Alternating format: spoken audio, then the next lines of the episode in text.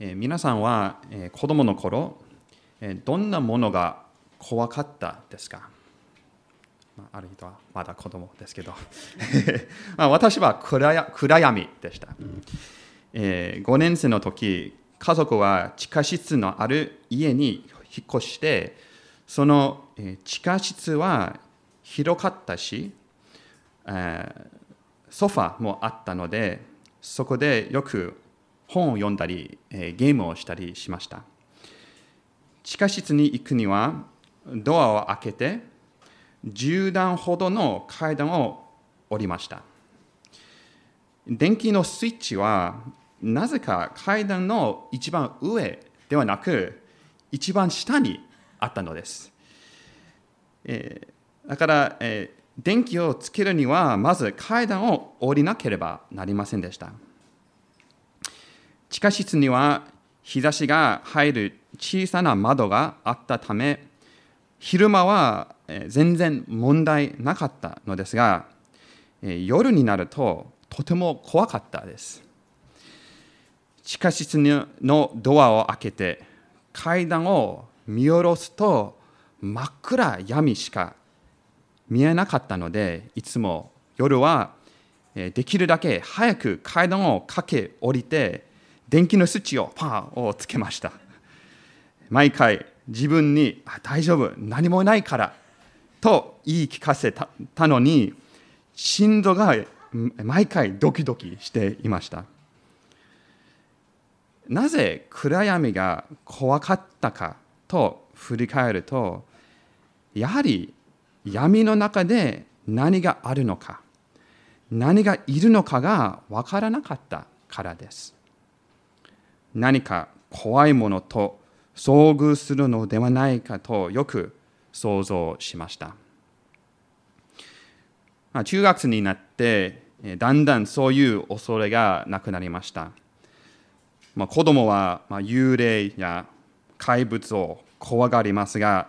まあ、科学的思考を持つ大人ならそういうことを信じないはずだと世間では言われていますね。しかし聖書を読むと特にイエス様の生涯を見ると目に見えない霊的な現実霊の存在をはっきり教えています。そしてこの世にある霊的な暗闇と悪の存在も教えています。私たちを取り囲む悪に対してどのように生きるべきでしょうか？私たちが恐れているとき、聖書はどのように私たちを慰め、強めてくれくれるのでしょうか？今日の聖書箇所から学ぶことは、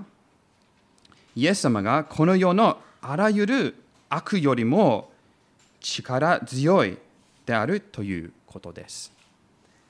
ですから私たちは何も恐れる必要はありません。イエス様はすでに悪魔と悪霊を打ち破られたので、イエス様を信頼する人々は最終的にすべての悪悪と罪が追い出されることを確信することができます。今日の聖書箇所から3つのことを学びたいと思います。1つ目は悪の力と影響。2つ目は悪に打ち勝つイエス様の力。3つ目はそのイエス様の悪に打ち勝つ力に対して私たちはどのように応答すべきなのか。その3つの点を一緒に学びたいと思います。まず、悪の力と影響について1節から5節をもう一度お読みします。1節こうして一行は湖の向こう岸、ゲラサ人の地に着いた。イエスが船から上がられ上がられるとすぐに汚れた霊に疲れた人が墓場から出てきてイエス様をイエスを迎えた。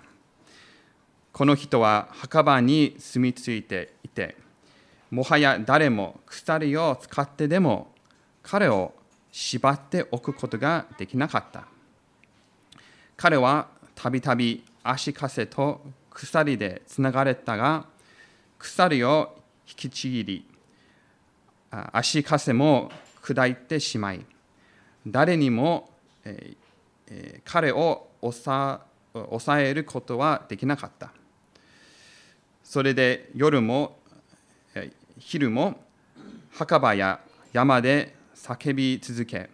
石で自分の体を傷つけていたのである。先週、激しい嵐さえも収めることができるイエス様の出来事を聞きました。マルコ4章でしたねえ。船を沈没させかねない嵐の中で、弟子たちはパニックに陥って、あ、死ぬんだと叫びました。そしてイエス様が風と湖を叱ると、直ちに嵐をやみ嵐嵐はやみました。風も湖も支配される主であることを示し、それを見ると、弟子たちは非常に恐れたと、マルコ4章41節に書かれています。風や湖までが言うことを聞くとは、一体この方はどなたのだろうかと互いに言いました。嵐を恐れましたが、このように嵐を治める方、想像を超えた力を持つ方をより恐れました。イエス様の前で、ただの信仰者の預言者の力だけではなく、神の力を力をも経験したからです。今日の箇所はその前の出来事の直後から始まります。マルコ5章1節を見ると、こうして一行は湖の向こう岸、ゲラサ人の地に着いたと書いてありますね。そして前の話と似たような状況が見られますが、荒れ狂う嵐の代わりに悪霊に疲れた荒れ狂う男が登場します。嵐と同じようにこの男も誰もコントロールすることができません。人間の力や対策よりはるかに強いからです。足かせと鎖でつながれましたが、何も役に立たなかったと3節と4節に書いてあります。もはや誰も彼を縛っておくことができなかったとか、誰にも彼を抑えることはできなかったと書いてあります。著者マルコがここで強調するのは、人間が解決できない問題だということです。全く希望のない状態です。ですから人々は諦めてできるだけ遠く離れていました。これはこの世界における悪の問題、また人間が解決できない問題を描いていると思います。去年、ロシアがウクライナに侵攻し、ヨーロッパの平和がいつまでも続くという幻想を打ち砕きました。世界の指導者たちが何度も会合を開いているにもかかわらず、解決の糸口はまだ見えません。そして外側の問題だけではないのですね。私たちの心の問題、内側にある悪や罪に関しても人間的な解決は非常に不十分です。優れた教育や規律を通してより倫理的で法を遵守する市民を生み出すことができますが私たちの心の中にある怒りプライド妬みなど根本的な問題そして聖なる神の前で有罪となる罪には人間の力で対処できないのです。ここで聖書箇所に戻りますと、悪について最終的に人間的な解決では足りないことを分かります。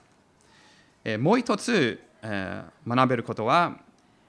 悪は苦悩と自滅をもたらすということも明らかです。え5節には、夜も昼も墓場や山で叫び続け、石で自分の体を傷つけていたと書かれています。この汚れた霊に疲れた人は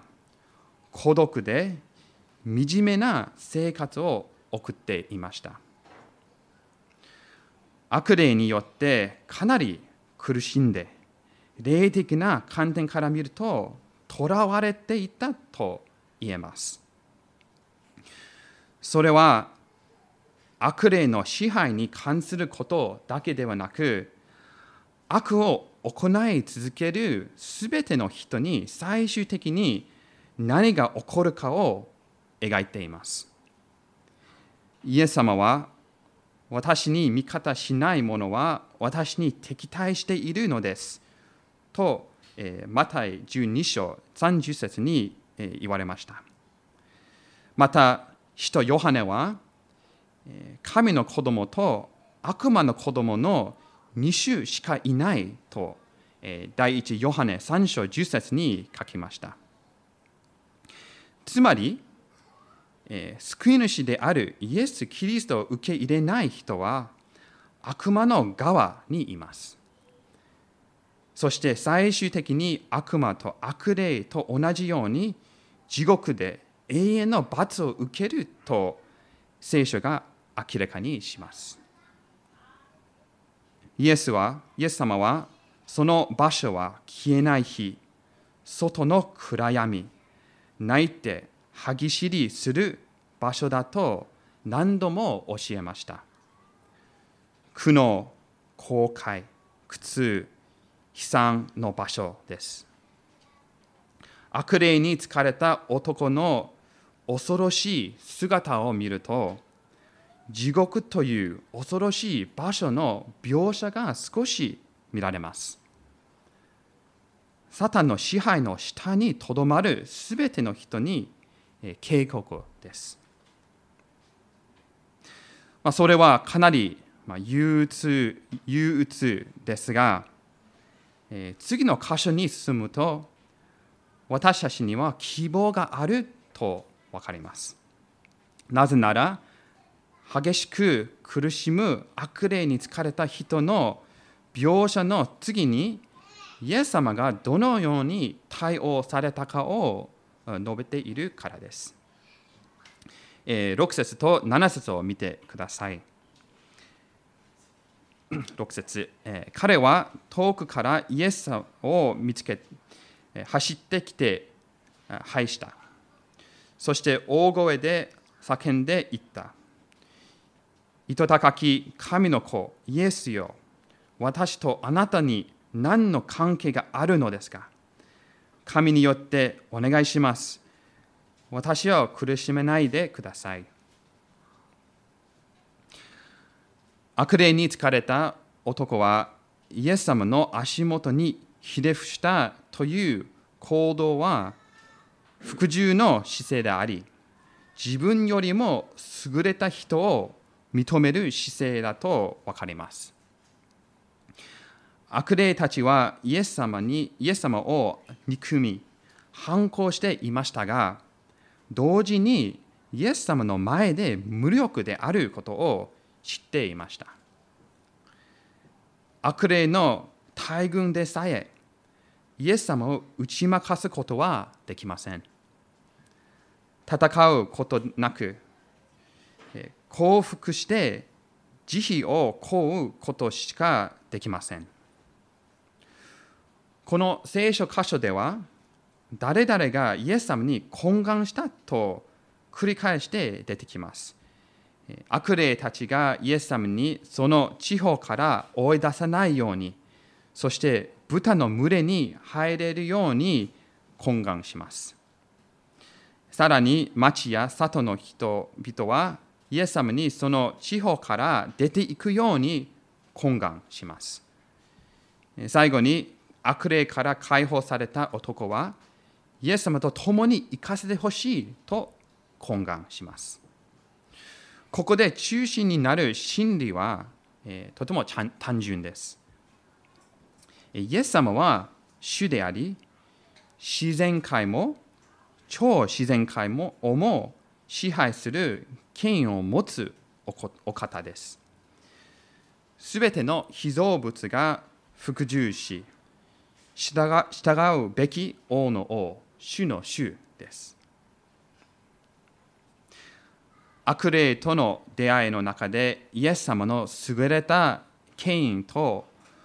もう一つ気づくことはイエス様の使命です。その使命の内容です。それは人々を悪魔の影響と支配から救い出し、神の国に移すために来られたという目的です。第一ヨハネ3章8節には、悪魔の技を打ち破るために神の御子が現れましたと書かれています。精霊によってイエス様が悪霊を追い出し、最終的に神の国が悪魔の国に打ち打ち勝つと示してくださいました。マルコの福音書の始まりに、イエス様はこう言われました。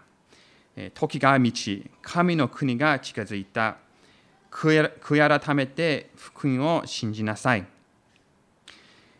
人々はクリスチャンになるために罪を悔い改めて福音を信じなければならないとよく言われています。確かにその通りです。しかし、悔い改める前に、精霊の力、精霊の見業が必要なのです。私たちは皆、生まれた時から罪人であり、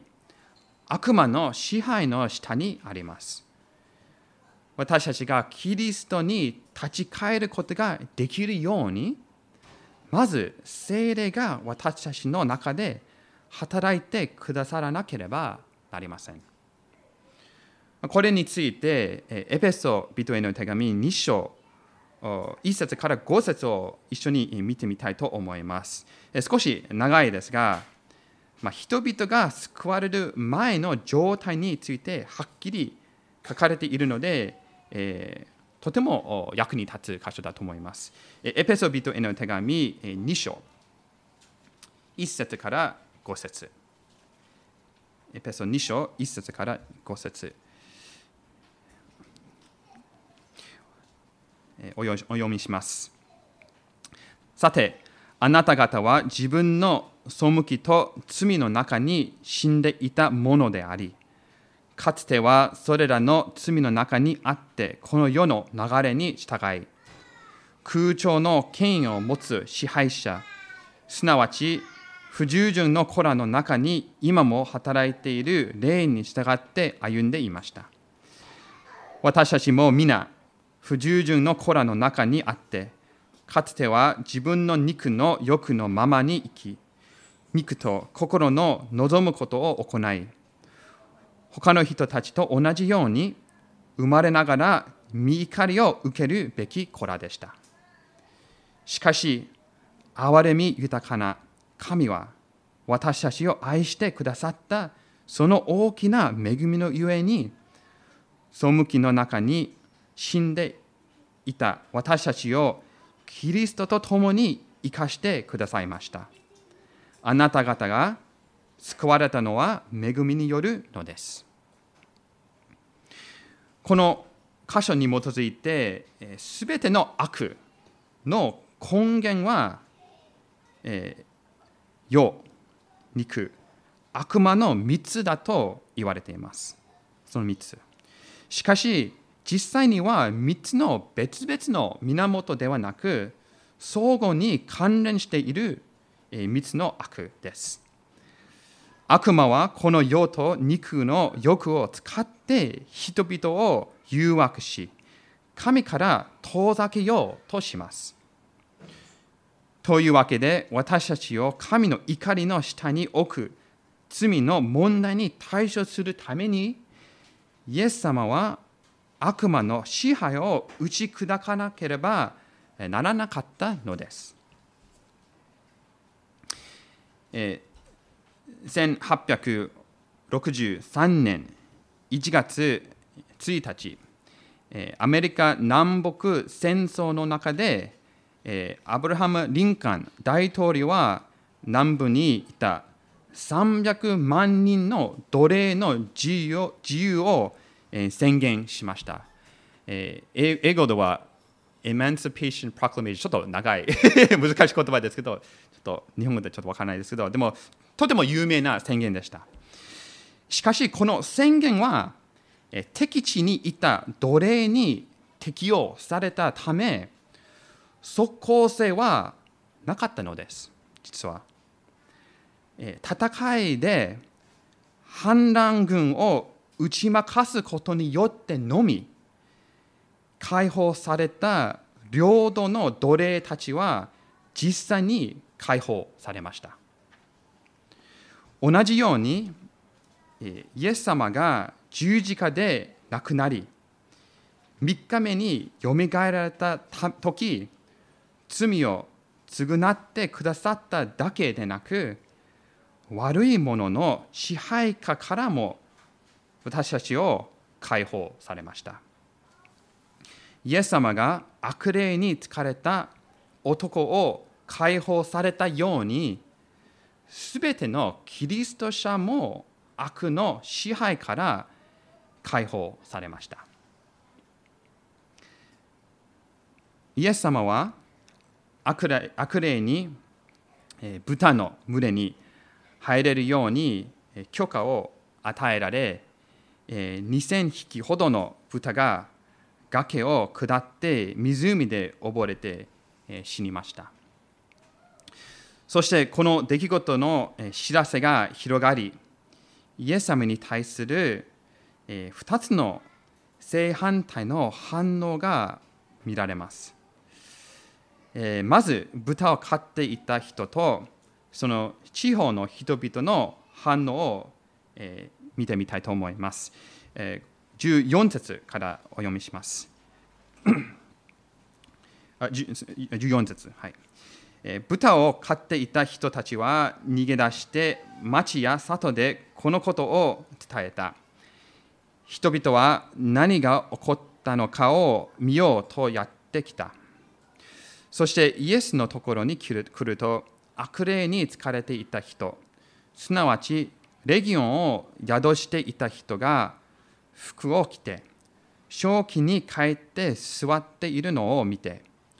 恐ろしくなった。見ていた人たちは悪霊に疲れていた人に起こったことや豚のことを人々に詳しく話して聞かせた。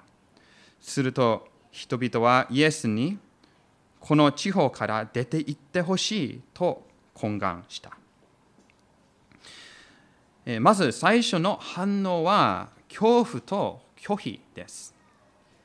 出来事の報告を聞いて人々が来て状況を調べました。そして悪霊に疲れていた男が服を着て正気に帰ったのを見ると恐ろしくなったと15節に書かれています。イエス様が悪霊を追い出し恐怖を引き起こした荒々しい狂人に対処してくださったことを本当は喜んで感謝するわけですね。しかしそうではなかったのです。嵐を収めたイエス様を恐れ恐れた弟子たちのように町の人々も恐れました。悪霊は怖いけど悪霊の軍団を追い出せる人はもっと怖いと思ったでしょう。神の偉大な力を目の当たりにするとき恐れは正常な反応です。ただ一つの問題は人々がその恐れをどう受け止めるか。神を礼拝するために神の前に前にひれ伏すのか。それとも神の前から逃れようとするのかということです。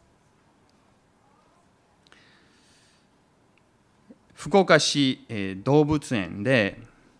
えライオンの檻に向かって歩いているとしましょう。そのエリアに近づいたら、なんとライオンは檻の中ではなく通路に立っています。たとえライオンが穏やかで威嚇してこないとしてもとても怖いですね。ライオンは人間よりはるかに強いし、檻の中檻の外では何をするか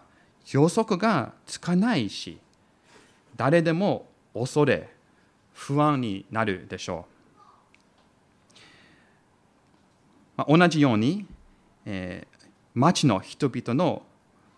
恐れが見られます。その恐れは理解できますが、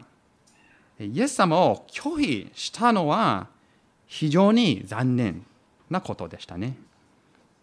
助けてくださったイエス様に出て行ってほしいと言ってしまいました。しかし最後の部分では悪霊に疲れていた男の全く違う反応が見られます。それはイエス様の力とともにイエス様の憐れみを経験したからです。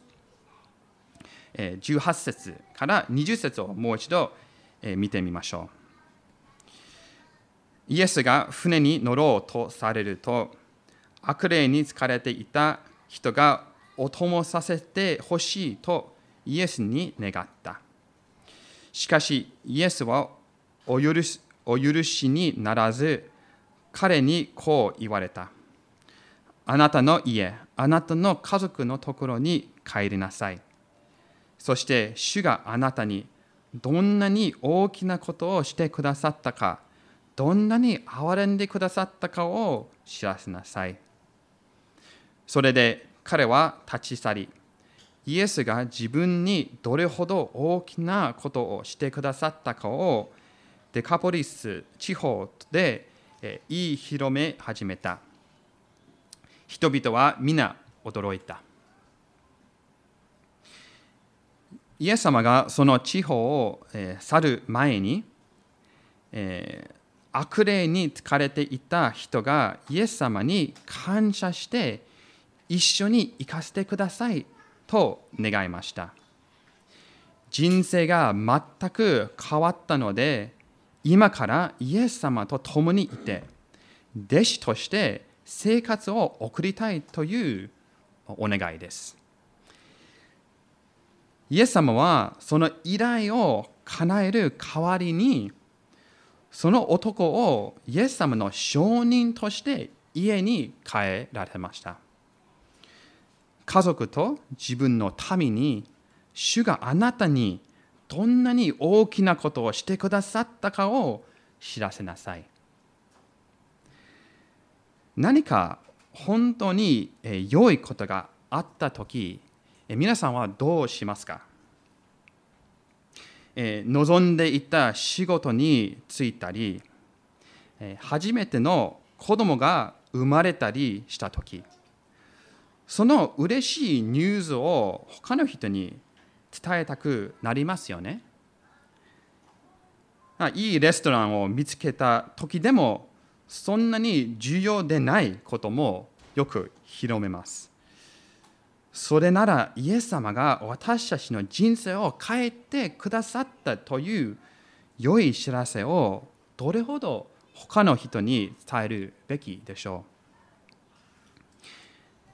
イエス様の指示を読むとある人はこう思うかもしれません。イエス様、ちょっと待ってください。この男はイエス様に出会ったばかりなのに、今すぐ送っても大丈夫大丈夫ですか？イエス様に関する知識と奉仕の訓練は足りないんじゃないですか？もう少し彼を教えた後、証人として送った方がいいのではないでしょうか？